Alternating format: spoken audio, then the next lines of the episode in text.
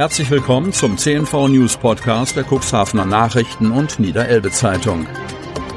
In einer täglichen Zusammenfassung erhalten Sie von Montag bis Samstag die wichtigsten Nachrichten in einem kompakten Format von sechs bis acht Minuten Länge. Am Mikrofon Dieter Büge. Zunächst folgt ein kurzer Werbebeitrag in eigener Sache. Unternehmen haben die Möglichkeit, ihre Produkte oder Dienstleistungen in unserem täglichen News-Podcast per Werbespot bereits ab 349 Euro mit einer Laufzeit von sechs Tagen zu präsentieren. Mehr Infos zu unserem Werbespot unter cnv-mediakompass.de slash podcast. Montag, 14. März 2022. Fernwärme erhitzt die Gemüter. Erst wurde gestritten, aber schließlich verabschiedete der Rat mit großer Mehrheit einige Eckpunkte. Von Kai Koppe. Cuxhaven. Leidenschaftslos, so hatte die Mehrheitskooperation im Cuxhavener Stadtrat angekündigt, werde man in Zukunft über das Für und Wider einer möglichen Fernwärmeanbindung der Stadt Cuxhaven reden. Es geht dabei um ein Nebenprodukt des geplanten Holzheizkraftwerks und die Debatte, die sich am Donnerstagabend darum entspann, war dann doch nicht ganz frei von Affekten. Als Sprecher des Bündnisses aus SPD, Grünen, Linken und der Ratsfraktion Die Cuxhavener räumte Gunnar Wegener indirekt ein, dass man einige Dinge inzwischen mit anderen Augen betrachtet. Wenn wir vor acht Wochen über Fernwärme geredet hätten, hätte das vielleicht noch anders geklungen, sagte der SPD-Ratsfraktionsvorsitzende und spielte damit auf inzwischen denkbar erscheinende Versorgungsengpässe bei Öl und Gas an. Ich glaube trotzdem, dass die Verbrennung von Holz der falsche Weg ist, fügte Wegener hinzu und machte damit deutlich, dass man die bisherige Position zum Thema Holzheizkraftwerk keineswegs über Bord geworfen habe. Seitens der Gruppe aus CDU und die Demokraten registrierte man dennoch so etwas wie einen Sinneswandel. Das sind ja neue Töne, kommentierte Gruppenchef Timo Röhler nicht ohne Suffisanz. Aus seiner Sicht hatte die Mehrheitskooperation auf dem Weg der Entscheidungsfindung ein Durcheinander erzeugt und durch eine unter ideologischen Vorzeichen geführte Debatte auch die Holzheizkraftwerkinvestoren beschädigt. Der CDU-Ratsherr rechnet damit, dass vormalige Kritiker des Projekts einschwenken und dem Vorhaben unter dem Eindruck der sich verknappenden fossilen Brennstoffe schließlich sogar als ein Stück Unabhängigkeit feiern werden. Am vergangenen Donnerstag fielen deren Redebeiträge dann aber doch eindeutig kritisch aus. Norbert Welker, Grüne, sprach von einem Riesenschritt in die Vergangenheit. Rüdiger Kurmann, die Cuxhavener, stellte grundlegende Unterschiede zwischen der örtlichen Situation und einem als Fernwärmespender fungierenden Holzheizkraftwerk in Heidelberg fest.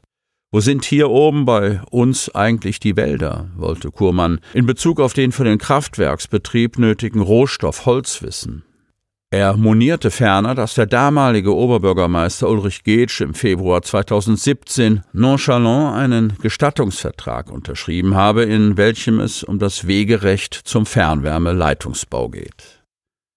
Auf die Frage, inwieweit Getsch den Rat bei dieser Entscheidung mitgenommen hat, entzündete sich am Donnerstag ein heftiger Streit zwischen Kooperation und Rats-CDU. Die Auseinandersetzung verlagerte sich dann schnell auf eine fachliche Ebene, auf der Ratsherr Peter Altenburg, die Cuxhavener, die vermeintlich klimaneutrale Verbrennung von Holz als Mogelpackung entlarvte. Schönheitskur für Oste Oldie Bärbel. Hafenbarkasse aus Neuhaus ist zum Werftaufenthalt getuckert. Zum achten Bärbelfest am 28. Mai soll sie wieder flott sein. Von Wiebke Kramp. Neuhaus. Bärbel ist fast 100 Jahre alt. Zum historischen Neuhäuser Hafen gehört die Barkasse wie eine Gurke zum Rollmops. Dabei ist sie eine waschechte Hamburger Dern, aber bereits seit Mitte der 50er Jahre tuckert sie auf der Oste, damit Bärbel weiterhin als maritimes Schmuckstück die Blicke auf sich ziehen kann, muss sich der Osteroldie jetzt einer Schönheitskur unterziehen.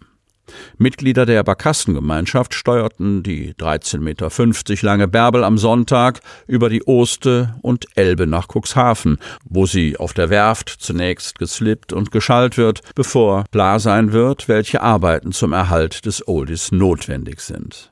Alle zehn Jahre muss die Bärbel zur Sanierung in die Werft, weiß Alfred Bücker. Bereits 2010 trug der Kapitän die Verantwortung für die damalige umfangreichen Sanierungsarbeiten, die bis 2011 dauerten. Der Senior Bücker ist weiterhin mit Leidenschaft dabei, aber froh über eine Truppe um den Vereinsvorsitzenden und Kapitän Christian Klünder. Alles motivierte Leute, die das schifffahrtshistorisch bedeutsame Wasserfahrzeug fahrbereit und in Schuss halten. Die wenigsten kommen aus der Schifffahrt. Aber Leute wie Zimmerermeister Henning van Gemmeren, Autoverkäufer Markus Kalweit, Landwirt Jörn Katt, Selbstständiger Mario Horeis oder Lehrer Richard Schuster eint die Begeisterung für die Barkasse Bärbel. Das traditionsreiche Schiff sei in der Region etwas Besonderes und sorge für maritimes Flair im Neuhäuser Hafen und erhöhe dort die touristische Attraktion, finden die Mitglieder der Barkassengemeinschaft. Froh über deren Einsatz ist daher auch der neue Neuhäuser Bürgermeister Udo Mirtsch. Das Leben der Bärbel begann in Hamburg. Allerdings wann und wo die Hafenbarkasse dort vom Stapel lief, ist trotz intensiver Recherche der Bärbelfreunde nicht bekannt. Fest stehe jedoch, dass der Jastram Dieselmotor am 18. Juni 1935 auf der Werft Billwerder aller Mühe in Hamburg eingebaut worden sei. Der erste Eigner ist ebenfalls nicht bekannt. Aus den dem Verein vorliegenden Unterlagen ergibt sich jedoch, dass das Schiff unter anderem Namen von der Kriegsmarine betrieben wurde. Nach Kriegsende übernahm 1947 die Reederei Lütgens und Reimers die Barkasse. Seit Mitte der 1950er Jahre ist ihre Geschichte mit dem Neuhäuser Hafen verteut. Der damalige Werftbesitzer Peter Unruh aus Neuhaus kaufte die Barkasse und setzte sie im Werftbetrieb ein. Er taufte sie Bärbel, so lautete der Name seiner Tochter. 1992 kaufte die zu diesem Zweck gegründete Barkassengemeinschaft Neuhaus Oste das Schiff. Es wechselte die Hafenseite auf ihren heutigen Liegeplatz. Damit Sie ab sofort keine Podcast-Folge mehr verpassen, benötigen Sie lediglich einen sogenannten Podcatcher. Auf den meisten Smartphones ist dieser bereits vorhanden. Falls nicht, dann suchen Sie ganz einfach in Ihrem App Store nach einem kostenlosen Podcatcher wie zum Beispiel Spotify, Apple Podcast oder AntennaPod. Selbstverständlich können Sie unsere Podcast-Folgen auch direkt über unsere Website unter cnv-medien.de slash podcast anhören. Sie hörten den Podcast der CNV Medien, Redaktionsleitung Ulrich Rode und Christoph Käfer. Produktion Rocket Audio Production.